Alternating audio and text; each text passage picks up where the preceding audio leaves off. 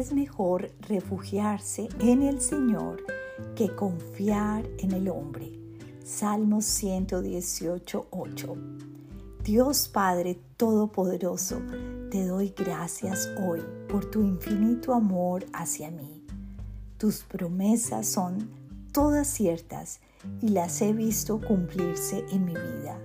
Te alabo por este gran y poderosa verdad y te ruego me ayudes a vivir hoy conforme a ella. Te amo Señor.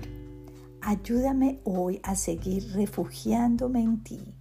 Tú eres mi más alto escondite en medio de la lucha espiritual en un mundo tan afectado por el distanciamiento de ti. A ti me consagro, amado Señor, a ti que eres mi única esperanza, mi roca, mi fortaleza y mi más alto refugio. Permíteme hoy y siempre descansar en ti.